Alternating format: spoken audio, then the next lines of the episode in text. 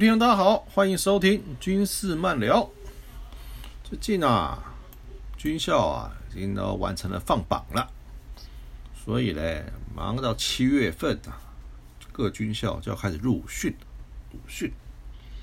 那很多今年的录取生嘞，都有来私底下问我一些啊入训的问题。那我这边呢，就录一个录一集专辑啊，做一个统一答复。就统一啊，讲一下当年呐，我啊入生的遇到的事情，然后给你们作为参考啊。当然时代是不一样了啊，我我这些故事的这些事情呢，你们现在未必会发生，可是呢，就做个对照也是不错的。然后你们去录的时候呢，最好呢有个心理准备，哎，这就是我啊。最大的希望。当年呢，民国八十年初的时候啊，那时候军校啊招生非常不容易啊，因为那时候景气很好，虽然大学不好考啊，可是高中毕业啊也可以找到很好的工作，所以相对来讲，军校招生这种困难啊，我们那期预计要招收啊两百五十个人呐，最后啊连招生呐加中正预校啊，也只有百来个。将近少了啊，七八十个人少人少，各校招生困难，都招生困难。那我们是连招生，不是预校生，所以呢，我们就按照录取通知单的规定，哦，几月几号到正站学校报到，带什么样的行李？他他有规定哦，哦，带刮胡刀，哦，带盥洗用具，带一点衣服，这样子。换洗的内衣裤就好了，我们就去那边报道，然后就换了军服，然后把头发就剪掉了，就剃掉了。然后呢，经过在在学校一个礼拜调试教育，调试教育呢，因为没有学长，学长都暑训去了，对不对？有暑训的故事我还会再讲，都暑训去了，所以只有一些啊留在学校的排长啊、辅导长啊、连长啊带我们。跟我们讲一些最基本的军中的规矩，以及要安排很多场演讲啊，就是优秀的先期学长啊，在研究所深造的学长啊，都啊，请他们来跟我们勉励勉励，讲讲话啊，或者是啊，教我们啊，到了部队去啊，怎么样还可以读书，继续啊深造，讲这些，大家听的时候也是很高兴。最后最后一天啊，就搞恳亲会。恳亲会呢，就是请父母来看一看，然后吃个饭，然后就跟你说，你小孩可能晚上就要出发去凤山陆军官校参加入训，这样子。那因为中餐父母都在嘛，就加菜。那我妈妈来这边吃，吃完之后回来就哭，因为她觉得吃吃太差了，这没办法，天下父母心啊。当天晚上，我们就带着学校帮我们准备的点心盒，背着我们的行李，呃，三套军服，再穿一套军服，然后内衣裤、盥洗用具，就啊，去啊松山火车站准备搭车，搭国防部的专车入入生的专车。为什么呢？就是他沿路啊，要把陆生啊都接到这个专车上。那一车啊，就拉到直接拉到凤山去，所以我们学校啊，在学校啊，在松山上车，国防医学院在台北上车，管理学院在啊板桥上车，理工学院在大溪上车，然后就不回头一路往下走了，因为其他的军校大部分都在南部了，陆海空。哦，集通校全部都在南部了，所以呢，那他们就会自己自己用巴士的方式过去。所以我们的火车专列啊，我们的专列到了凤山之后啊，对子关呐就突然啊，战学校对子关、啊带我们下去的营长啊、连长啊，就变个脸了，就会变得非常严厉。就急着急着叫我们下车，然后赶快配合啊，陆军官校的干部的行动。上啊他们的军卡。谁负责招呼我们呢？就是啊，穿着草绿服，胸口上绣着教育班长，背章上挂着四条杠的官校啊正旗班的应届毕业的学长。毕业前的最后一个任务就是担任啊教育班长。很快的把我们整队之后啊，各校的学生啊，他们还那时候陆军还有军军乐队啊，还在凤山火车站吹奏啊欢迎乐这样。我们叫乐声中，悠扬的乐声中啊，上了军卡，一路上啊忐忑不安呐。进陆军官校的大门啊，突然发现不对劲。为什么不对劲？因为我们发现啊，有一批人比我们还早来，头发又短又黑，然后啊，不是在被处分啊，就在地上爬。原来啊，都是预校的学生，预校同学啊，已经先进来，先进来。先进来啊，两个礼拜啊，过得非常悲惨的生活。我们这连招生后到啊，在啊班长的催促下，就下车，立刻实施编连。当初因为是三军十一校嘛，入伍生团啊，有十一个学校，那编成了十五个连。那这十五个连呢？所以就是大家在按照身高排好，一到十五报数，你报到几啊，就第几连。那十五个连刚好分成三个营啊，就一二三营。那第一营啊的班长啊都比较剽悍，所以分到第一营的同学们啊都特别的辛苦。那我运气很好啊，我分在第二营，分在第二营。那第二营呢，我是第十连。我们的位置很好，我们呢楼下就是啊陆生团团部，所以啊班长叫骂声不能太大，对不对？我们蹲下声也不能太大，对不对？跑跑跳跳啊，交互蹲跳这些声音都不能太大，免得团长啊会上来骂人，对不对？所以啊我们连上的管教是最合理的，最合理的，非常幸运。那一切就绪之后，那我。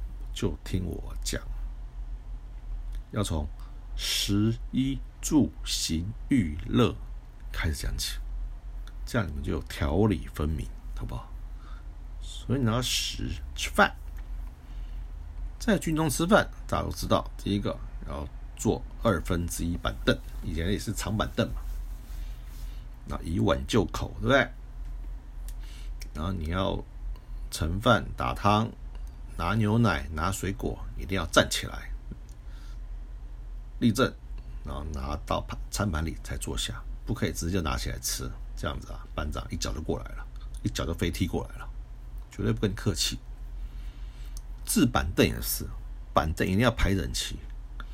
你要是排不整齐啊，排长一看啊，一脚也过来了，所板凳就飞走了，对不对？这个千万不能开玩笑。第二个啊。拿筷子都有规定哦，筷子不能乱拿，一定的是啊，一根不能动，那一根可以动，这样这样这样夹东西。不会的话，就中午回去练习夹绿豆。然后餐盘一定要吃光。什么叫吃光呢？除了鱼、鸡骨头、鸭骨头、鱼骨头之外啊，其他都要吃光。连呐，吃什么？味全早上吃花瓜，你知道吗？那个汤都要喝掉。啊，不然不管你。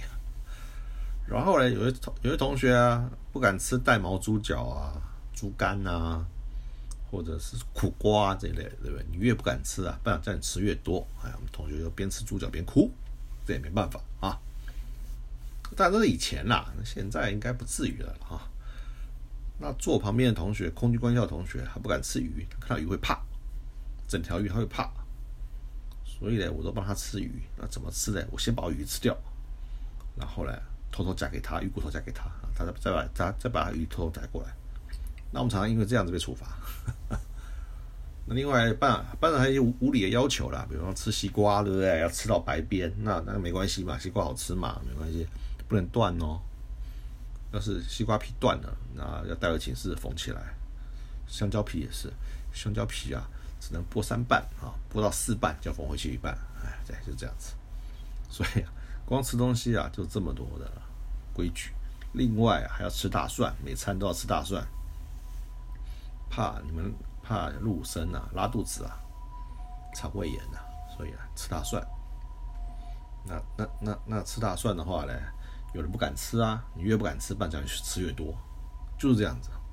所以入训完之后，第一个不挑食，第二个什么都吃，啊，第第三个啊，对不对？大蒜也吃，辣椒也吃啊，什么什么的啊，百毒不侵了。后来，可是我还入伍生有个小小的，有个小小福利啊，那是很好的福利，就是可以吃夜点。福利委员，因为每年都有福利委员，大家交点钱，因为后来都领薪饷了嘛，都领薪水了，大家一一个月交一点钱呐。那可以吃到啊，那个牛奶面包当夜点来吃，对，啊夜点还有故事可以讲啊，所以说光吃，光吃就有这么多规矩，这么多礼数，而且吃饭前要唱军歌啊，对不对？吃完饭带队下餐厅啊，那也要唱军歌啊，然后还有餐厅班呐，我们第一周是餐厅班嘛，还要洗全年的餐盘呐，洗完都没时间睡午觉了，直接操课了，很辛苦的，就这样子。十大概就是这样子。一呢，穿衣服三套操作服，三套草履服，打死三天换一件。然后呢，内衣内裤操作服，通通送洗，他不让你洗，就花钱送洗啊，就这样子。袜子也是送洗，袜子怎么分？袜子大家穿黑袜子嘛，你衣服裤子。内衣都还可以写名字，对不对？袜子怎么办？发他发个竹签牌给你啊，一一根绳子啊，上面附个附个竹签，你在竹签上面写名字，然后啊绑起来，你的袜子就拿去送洗。那我跟你讲，常常会掉，常常会不见。然后呢，大家没袜子就干来干去，穿到别人的穿久了就得香香港脚。我就是这样子啊，得了香港脚，绝对是被传染的。因为袜子，因为袜子啊，竹签回来了，竹签回来了，结果呢，袜子没有啊，那怎么办呢？那只好去拿那个散的啊。所以啊，就中了，就中了，困扰了我好几年了，困扰了我好几年了。这是衣服、内衣、内裤、袜子。操作服全部送洗啊？怎么洗啊？你也不知道。反正他就是你送去啊，他就烫平了送回来。对，反正就就就穿吧，不然怎么办呢？住啊，嗯，前一年呢，因为往年入伍训都在南营区啊，南营区在五有有五层楼高吧。那前一年学长跳楼啊，所以今年呢就啊改到北营区啊。来啊，实施入伍训，我们是唯一的一起啊，在北营区入伍的。那北营区都是正旗班嘛，那北营区是啊比较安全，因为它只有两层楼，你怎么跳啊，都没有关系。那我去我寝室的时候呢，因为我分到第最后一班就是第十二班，我们第十二班是没有寝室的，要打散到各班去，所以我就到第二班的寝室去啊睡觉。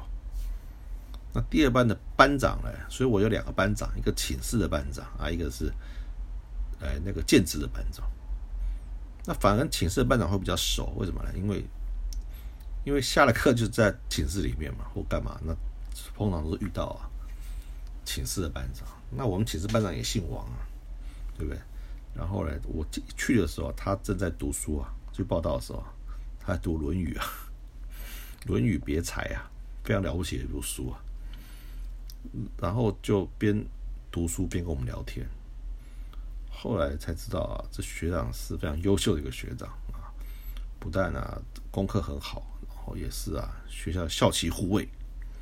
毕了业之后啊，一路啊都表现很好，前两年啊还升了将军，升了将军，非常为他感到高兴。然后在他寝室啊，他也不会啊没事啊就凌虐我们，一切都很正常。很正常，他出了门呐，就会对学弟很严厉。可是回到寝室啊，就很好，所以我也幸运的在那间寝室里。然后呢，那住啊，那就是当然了，住住在人家也算是寄人篱下嘛，对不对？那好处是你可以认识两个班的同学啦，也是不错啦，对啊。那因为我们是住团部楼上，我刚讲过了，所以团长常常会来会来晃，我们脸上晃晃，所以我们脸上管教比较合理，比较合理。那就是还是会有一些啊，整入生的状况啊，对，比如说洗战斗澡啊什么的，对不对？就是就是洗到一半的时候，大家满身肥皂，因为我们洗澡第一个没有什么沐浴乳啊。也没有洗发乳啊，就一块水晶肥皂打到底啊，啊，又可以洗衣服，又可以洗头，又可以洗澡，就是一块肥皂打到底。然后呢，有时候班长就会趁你洗到一半的时候啊，喊暂停，对不对？喊暂停，大家全都肥皂泡沫，然后就会叫你用牙膏的盖子啊接水来冲水，冲自己的身体，根本冲不干净嘛。然后就说说啊，洗好了出来，冲了。哈哈哈，这还算客气的啊！隔壁第六连就是声音说啊，全身泡沫的时候啊，就出来啊，爬地板，把地板啊擦干净，就这样子乱搞。现在不会了，现在不会，大家放心了，请放心了，现在不会了，现在不来这套了。所以住那时候因为住北营区，所以啊还算是还不错，设施啊环境都不错啊，至少还有书桌，哎，感人呐。虽然我不能用，可是啊。对不对？可以写写信啊什么的，还是很高兴啊。再来啊，十一啊，住讲完了，再说行啊。什么叫行呢？当然平常上课走路嘛，对不对？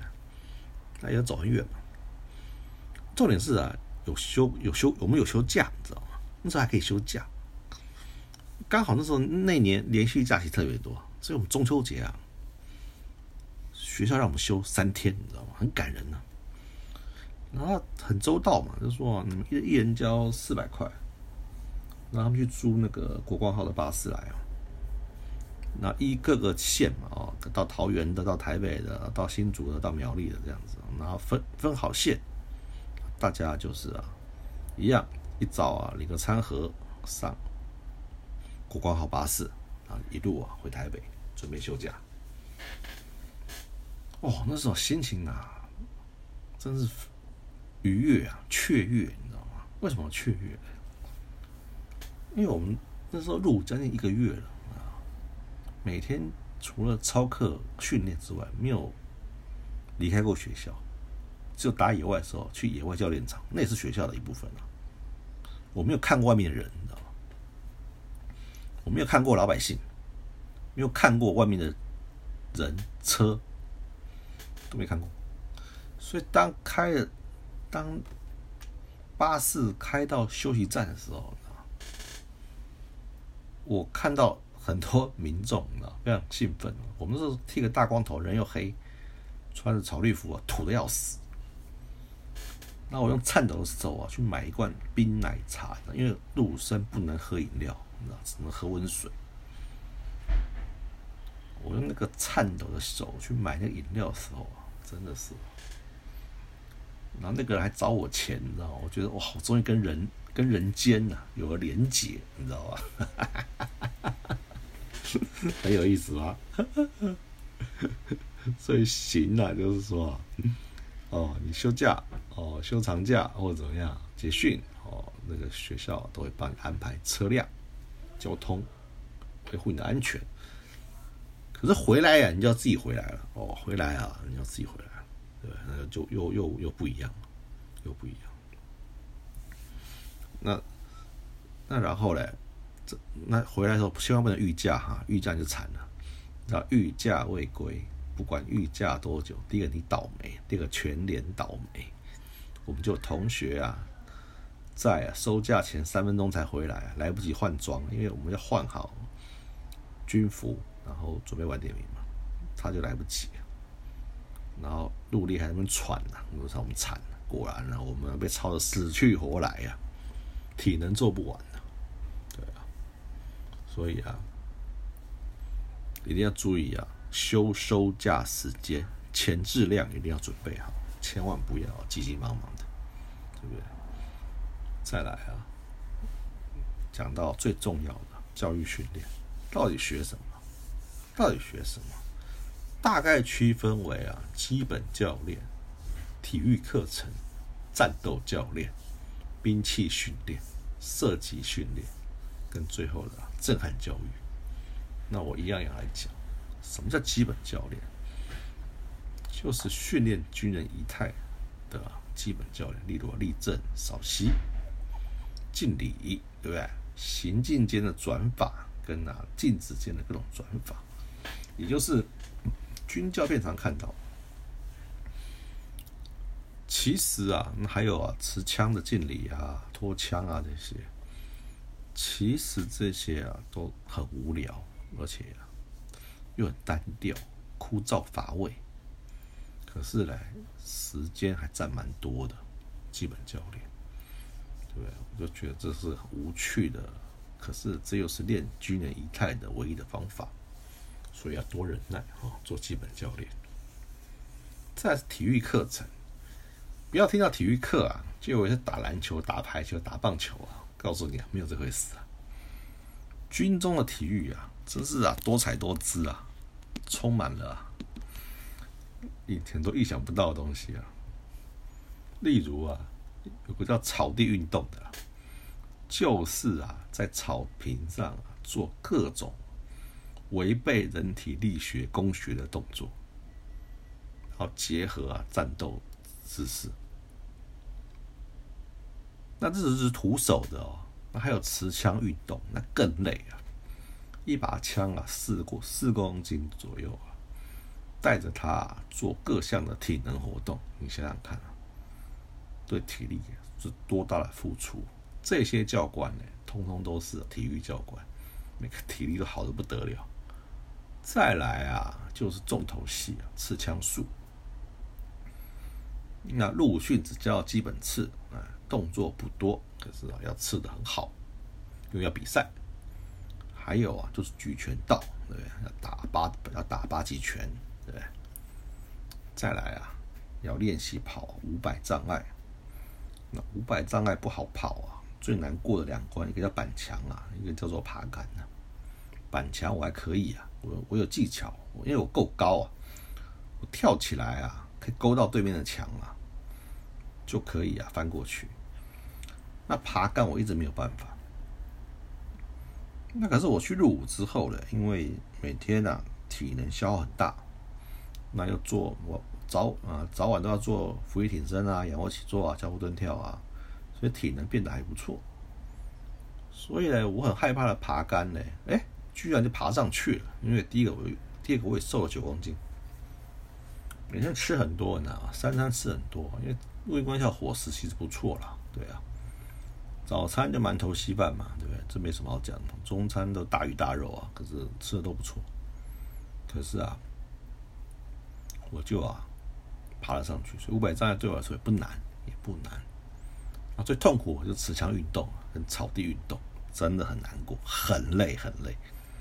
那我不知道现在改了没有？那再来嘞，还是说哎有浓缩一点？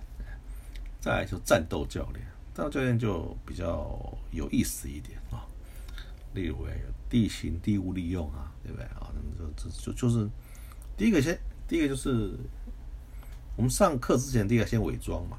什么叫伪装？就是破坏脸脸部的轮廓嘛，跟身体身体的轮廓嘛。所以头要擦草啊，那脸要擦那个黑灰啊。那以前不能不准用伪装膏嘛，那班长就烧稻草啊，让我们抹在脸上。所以说脸是黑的啦，然后洗下来之后，脸上都会长起疹子，会过敏过敏。可是也没办法，也没办法。那然后就地形地物利用啊，什么什么树林啊、屋顶啊什么的，这样爬来爬去啊，攀来攀去嘛，反正就是被班长整嘛。再就三行四进啊，什么什么遍步前进啊，对不对？什么三行啊、步行啊、对？侧行啊，还是滚行啊？那那上到滚进的时候呢，班长特别兴奋，对不对？滚进很痛苦。你由上面滚下来，由山上滚下来，到山脚下要滚很久，然后去头昏脑胀的，那又要接着要做战斗动作，所以大家都歪歪扭扭的。那班长又不甘于此啊，他一定会叫我们呢往上滚嘛。只听过往下滚啊，没有往上滚，整你就往下滚。那叫谁滚呢？他通常喜欢叫啊，第一个本校生啊，什么叫本校生？就是陆军卫校自己的学弟往上滚。再就是国防医学院，呃，管呃理工学院、警察大学的，叫我们往上滚。为什么呢？就是啊，说以后你们再也没机会啊玩这些东西，所以要多玩一点。所以弄个警察大学挨叫挨叫。那再来呢？三行三三行四进做完之后呢，就基本的战战斗动作，那就教点小战术了。比方说五攻击啊，五啊，三人成五嘛，五攻击啊，五搜索啊，五防御啊，这些这些啊，野外教练的课程啊，基本上就是说你要会当一名武长，带两个兵，然后接受班长命令实施作战任务。所以才有啊，攻击啊、防御啊、搜索这些东西。再来就是啊，土工作业，嗯，就是要会挖啊伞兵坑，挖战壕，对不对？那么挖伞兵坑的的课程呢，通常都会找一个，随便就找一个专门做土工作业的山头来这边挖，挖完之后回填回去，你下下个班都还要上。那通常都乱葬岗，你知道吗？常常挖到一些鬼东西啊。那那另外再讲了，就是说土工要注意啊，不要乱，不要随便乱挖，你知道吗？尽量去挖那个前人挖过的坑啊，会比较好一点。再来就是啊，进啊毒气室，就核生化训练。那核生化训练就是啊，第一个要了解防毒面具怎么使用，然后神经毒剂解毒针怎么用。什么时机在用？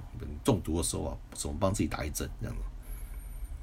那都会用之后，就要进去毒气室去体验，体验毒气胶囊啊散发出来的味道。所以你不，你虽然是带着防毒面具进去的，可是啊，班长都会叫你脱下来，然后在里面，对不对？报学号、报名字、唱歌答数。等到你啊涕涕泪横流啊，全身刺痛不已的时候，才放你出来。然后，然后在外面啊，要跑哦，要一直跑，利用那个风啊，把你的那个身上的毒气啊，全全部啊吹走，才会比较舒服。不然的话，你就是啊涕泪横流，然后生不如死。然后这时候班长就拼命帮你照相，把你啊那种啊。口水啊，眼泪湿尽的照片啊，统统照起来，让你带回家做纪念，也是很好玩的。想想都好玩啊！可是那时候觉得真他妈的混蛋。这是兵器训练啊，最重要是做三角瞄准啊。三当然三角形越小越好啊，对不对？然后表示你的误差很少。瞄准完之后就要做武器步枪机械训练，那四五手枪机械训练就是教你怎么样分解结合，怎么保养，怎么维护。了解这两把枪的性能，两把性能。那四五手枪只做只做到机械训练，因为有当军官嘛，所以一定要会使用四五手枪，因为那国军的制式手枪，在那个年代，现在换九零手枪了。对，可是武器步枪机械训练做完之后，就要做归零设计，因为你做完三角瞄准了，再就是要验证你的三角瞄准的刻度对不对，所以叫做归零设计。打完归零设计之后，你的枪已经调好了，再做武器步枪的实弹射击。那各位知道武器步枪啊，第一个很大一支，第二个口径比较大，是七点六公里的。缺点是很重，啊，我们东方人的体型啊来使用啊，并不是很方便。优点是啊，因为它口径大，所以啊射程很准，也很远，射程也很远，是一把好枪。所以我们打起来啊，也是啊。那打靶的时候，因为边打边爆靶，因为还要会故障排除嘛。枪老了，常常会常常会故障，所以要学会故障排除。那班长就看你的弹着点，你要是弹着点打歪了，挖地瓜啊没打到啊，他就直接拿刺刀敲啊敲你的脑袋，那你的钢盔就嗡嗡嗡响，把你整个人啊头都要嗡嗡响。对不对？还就是就是会这样处罚你了，希望你打好一点。所以兵器训练跟射击训练呢，就以这两个为主。那其他的啊，比方说机关机枪啊、手枪啊、哎六零迫击炮啊，然后五七机枪啊，或者是六六火箭弹这些啊，都是以后啊，在学年教育的寒暑假来实施，寒暑训的时候来实施，做这些啊的实弹射击也是很有意思。另外就是啊，手榴弹投掷，我们又恢复了丢手榴弹。那基本上丢手榴弹是班长抓你的手去丢，他也很紧张，你也很紧张。然后就只要一一拔出那个插销啊，他就开始点燃引信嘛，就往山脚下丢，然后自己滚下去爆炸。那我们赶快蹲下来，然后看它爆炸的情形，也是啊，很难得的体验。后来我有没有在丢手榴弹，我已经不太记得了，好像就没有了。后来都都都是放烟雾弹啊那些的，比较没在丢手榴弹，因为实在是有点危险性。那这些训练都做完了之后呢，接着就是重头戏啊，震撼教育。那自然教育通常跑三遍，空枪一遍，拿枪一遍，跟正式一遍。自然教育场呢，就是一个标准的班攻级的教练场，啊里面有很多啊地障障碍。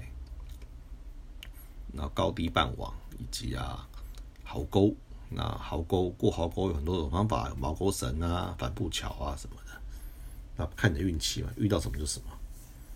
然后我们就是啊，在啊漫天的 TMT 炸药声中啊，以及啊机关枪声中啊，不断的攻击前进，不断的攻击前交互掩护啊，攻击前进。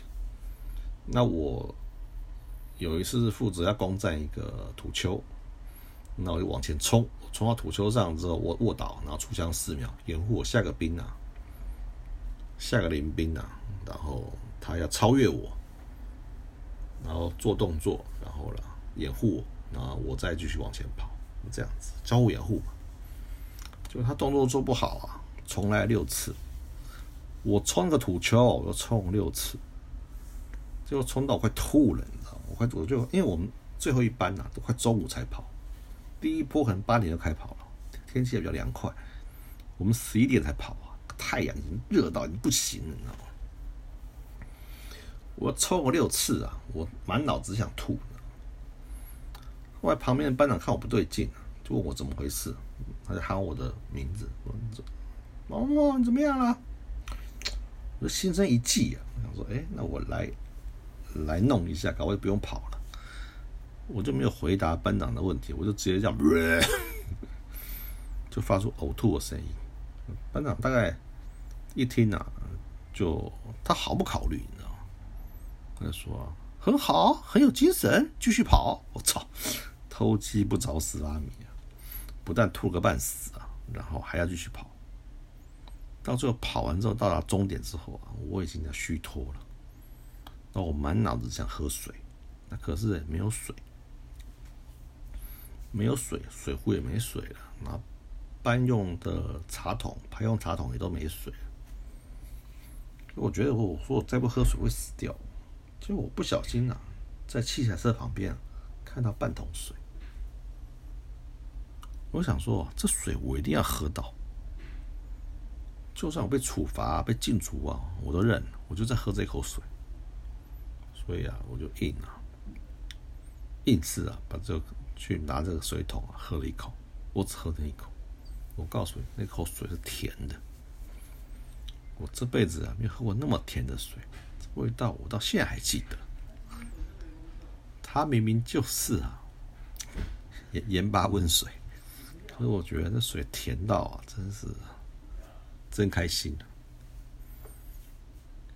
自然教育结束之后啊，基本上野外课全部结束了，剩下都是一些室内课或政治课啊。那这些东西就不再多讲，叫乐。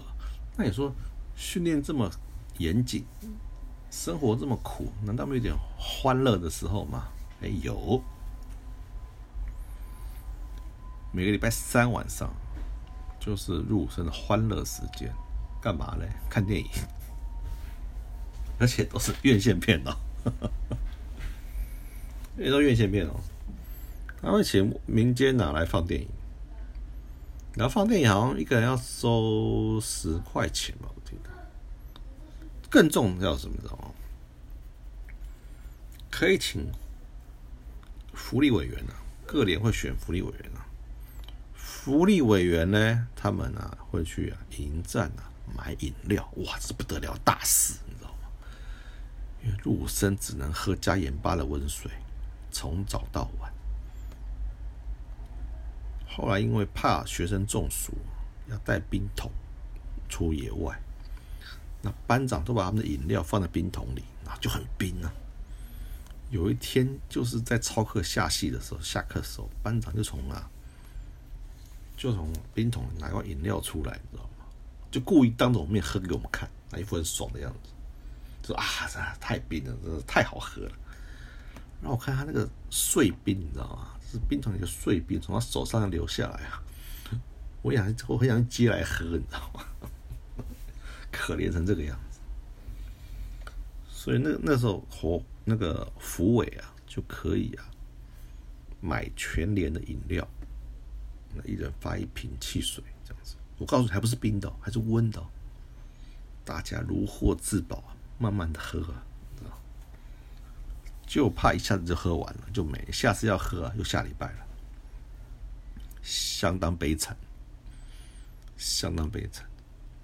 所以啊，唯一的乐趣就是星期三晚上啊，可以吹冷气、看电影、喝点汽水。哎呀，真是至高无上享受啊！那一刹那你会忘记啊，你是在陆军官校入伍。不过就短短的九十分钟啊，一出来。立刻回到现实，回到脸上，又操又干了，又开始啊，对不对？做体能啊，玩点名的。然后呢，这就是教育训练的部分。那我讲一般的生活训练。第一个，每天呢要跑步，早上全团呐都要跑步，从五百公尺开始跑。五百、一千五、三千，循序渐进。我就吃过亏啊，我跑不完都跟得上了。后来放了三天假回来啊，就跟不上了，边跑啊边吐，然后边被人家拉。所以我就知道啊，就算放假，还是要维持好体能。再来啊，军人重视仪态啊，官校学长啊也会啊要求我们，第一个啊。铜环要擦亮，每天随时保持啊光亮状态。那个免擦铜环啊不准用，只能用一般铜环。一般铜环用铜油擦啊，还不能用铜油，因为铜油啊，前期学长啊喝铜油自杀，啊所以我们连铜油都不能用，只能用铜油膏。铜油膏擦了铜环啊擦不亮，那只能维持半天。所以说做。早早也擦，晚也擦，中午也擦，随时随地都在擦铜环。啊，一个不干净啊，就被扣点了禁足。皮鞋也是，你说在打野外会穿皮鞋吗？啊，平常不穿皮鞋，上室内课才穿皮鞋，平常穿胶鞋。哦，那胶鞋脏一点都没有关系。他平常上室内课或或举光日的时候啊，皮鞋一定要擦的倍儿亮。怎么个亮法呢？就是啊，用打火机啊去烤啊。烤那个鞋油，然后用啊化妆棉啊沾水，这样推推推推推，就会跟镜面一样亮。标准是说啊，你要必须要亮到啊，班长可以起青春痘。哎，就这样子，还好。那整棉被蚊帐呢？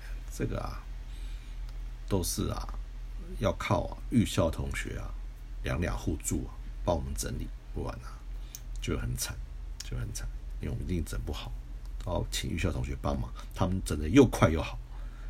那早上他就闲暇有够的时间了，他就帮我们啊做一些加强，那就可以过去。内务也是，卫生纸啊怎么摆，衣内衣怎么折，军服怎么折，规定清清楚楚，不能犯错。尤其是卫生纸啊，一定要要要摆出来，把班长一开电风扇啊，全部吹出来，这样子。那先内务更不要讲了。那在寝室里面，当然班长会做会做一些啊，比方体罚啊，或者是呃玩玩兵啊，对不对？玩陆生啊，因为因为因为陆因为陆生有时候很笨嘛，班长常骂我们，头发剪短，智商减半嘛，就就是变得就是脑袋变得很直啊，只会接受命令，然后都不会转弯了，傻乎乎的。对，头发剪就是这样子。那你中正预校的更可怜，中正预校的他就认为你是老兵游子啊，然后那大部分班长也是中正预校的嘛。他也知道啊，你你那些害怕啊，那些啊装那些乖啊，都装的嘛，因为皮得很，油得很，对不对？都当三年兵了，所以他们对中正预校啊是毫不留情啊，毫不客气啊，对不对？又又踢又打又骂，反正啊你不会退学，因为你退学啊也要赔很多钱。那我当初一进寝室的时候，就有一个是陆军官校连招生，他就跟我说他不干了，他退学了。我说这么快就不干了？对，他就说他不要干。那当初需要政策就是说能留就留嘛，因为连招生很少，尤其陆军官校，就想把他留下来。就那小子翻墙跑了，搞得啊那些班长干声连连，对不对？然后在寝室最最喜欢整呢，警大的、国医的、理工的，最喜欢整这些人，因为他们他们真的是有时候啊会反应比较慢一点，可能速度比较多啊。啊，就会比较老实一点，都会被班长欺负。那我们在里面都处罚什么呢？就是黄埔十道菜嘛，什么呼风唤雨啊，路上游泳啊，对不对？什么交互蹲跳啊，俯卧撑啊，画唱片啊，室内五百障碍啊之类的，就玩这些飞扑啊，俯卧撑啊，对不对？那那我们有个忌讳，因为平常不能吃零食，不能喝饮料啊，那有人会藏。你知道吗那藏的话就是大忌讳。那我们长的，我们连上长的话就是处分当事人嘛。那第一连长的话呢，就是把所有长的食物啊，全部啊组合起来啊，弄一锅大杂烩，然后全连一起吃，跟吃啊，哎，跟吃馊水一样，跟吃潲水一样，就会这样子啊。我我还听过班长把陆生关在那个。内务柜里面啊，从二楼丢下去啊，对 不会，我想抄不死人的，真的啦，抄不死了，人呢很耐操啊。可是班长也会到后期，大家也熟了，也有感情了啊，班长就会关注你啊，哎，是班有班兵过生日啊，帮你庆个生啊，买个蛋糕啊，或大家开点小火，啊吃点东西啊，交流交流感情啊，也是有的了，也是有的。也是有的。那因为到期末最后呢，要有测验啊，除了学科之外，还有术科。术科测验什么呢？就是刺枪术跟举拳道。所以每天呐，这样闲暇之余啊，不是刺枪术做举拳道。刺枪术刺刺基本刺，那因为刺武器步枪，所以每天要刺完枪之后要检查右右手的大手背、大臂。看有没有淤青，内侧有没有淤青，要没有淤青表示你刺不对，淤青越大块越认真，班长这样认定。所以你要手没有淤青的话，还要再多刺一百枪。你想看四公斤多的枪啊，刺一百枪啊，会多辛苦。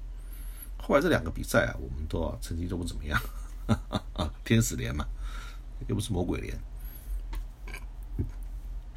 所以啊，这样子大概就是啊，陆军官校陆训的生活。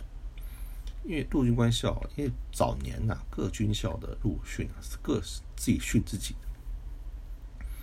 到民国五七年呐，为了要节省啊训练成本，把三军四校啊、陆海空军官校、政战学校这四个学校这学生啊，就统一啊在陆军官校实训。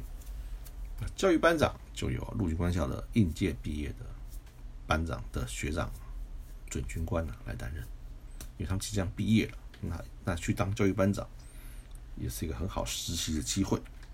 自此之后啊，来陆训的学校越来越多啊，到现在到我们时候是三军十一校，后来因为这几年因为院校整并变三军八校，可是人数到达好几三千多个人，比我们当时啊多得多，多得多。那你说班长好像平常作威作福啊，那好不好当嘞？其实班长很不好当。因为所有的课程、所有的科目，他都要懂，都会，都懂都会，不见得会教。各位懂我意思吗？他们呢，不见得会教啊，所以要怎么教？怎么教了之后，让入生听得懂，会操作，对他来说是个很不容易的事情。很多东西我也会做，你真的叫我去教，而且很正式的这种教，我我反而不太会。所以他们常常就是聚在一起啊，拿着准则啊，怎么研讨，怎么弄。哦，谁主讲谁示范，因为要示范动作啊。然后谁来负责说明？都分的分工分得很清楚，然后因为做不好，教官会骂，因为另外还有教官嘛，他们等于是助教性质，所以不论是各项的战斗动作、射击，或者是哦跑五百障碍，或者是震撼教育，他们都要跟着跑，然后跟着操课，非常辛苦，非常辛苦，然后课间都没在休息。就课与课之间，下课时候都没在休息，都在讨论下节课要怎么教、怎么弄。晚上还要开电脑会检讨，大家一起检讨今天的科目，还有明天的课程要怎么计划啊，怎么执行。说非常辛苦的，早早起晚睡，然后又要顾入生，然后又又要照顾他们的生活，然后又要管教他们，所以班长是非常辛苦的。我们也是后来才知道哦，原来并不是我们看到的哦。每天嘛喝饮料，无所事事的晃来晃去，并不是。其实每个都有每个班长任务，都很辛苦。所以啊，我们就很荣幸的啊，给这六十一期学校带到，对不对？然后展开了我们呢的军旅生涯，军旅生涯。那你说陆训有没有效？哎，真有用，是真的有用。是因为陆训是兵转民转兵的重要的历程，就是从一个老百姓变个军人，一个标准军人的重要。历程嘛，那在这十一个礼拜的训练之下来，果然呐，会把一个人呐的气质啊彻底改变，这是确定的，毋庸置疑的。第一个啊，像我就瘦了九公斤，然后啊，就真的变成一个军人样子，有了个军人样子。当然啊，官校打铁不是入伍打铁啊，官校炼钢啊。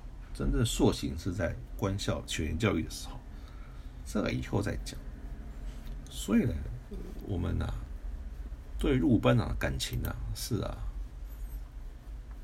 既啊尊敬啊又害怕，对不对？因为陆军官校真的是个很，在当年呢，真的是个很剽悍的学校。我们一进那个学校校门啊。一进到那校区里面，就啊，浑身不自在，杀气腾腾的，你知道吗？每个人呐，都是哇，好爽死，都想把你啊生生吞活剥掉那种感觉，你知道吗？所以啊，久了啊，久了就会觉得，哎呀，进到那个学校啊就很不舒服，很不舒服，一直到我二年级啊。去普光演习啊，还这么觉得。可是呢，等到我等到我四年级再进去的时候啊，就觉得哎，杀气没那么重了。我才知道啊，原来是我 已经跟他们一样，就很适应这个环境。所以在此呢，也是啊，像我啊，当年二十九年前啊。入训的我致敬，跟班委班长致敬。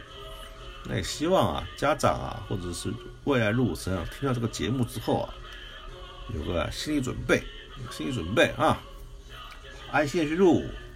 现在已经很舒服了，没有什么不合理的要求了，对不对？还可以带啊，保湿垫也可以啊，带啊，水壶还可以装啊，发泡垫，对不对？免得电解石流失太多，是我们当年啊想不到的事。所以录音啊笑哥啊作为啊本节目的结尾，我们下次啊再见，拜拜。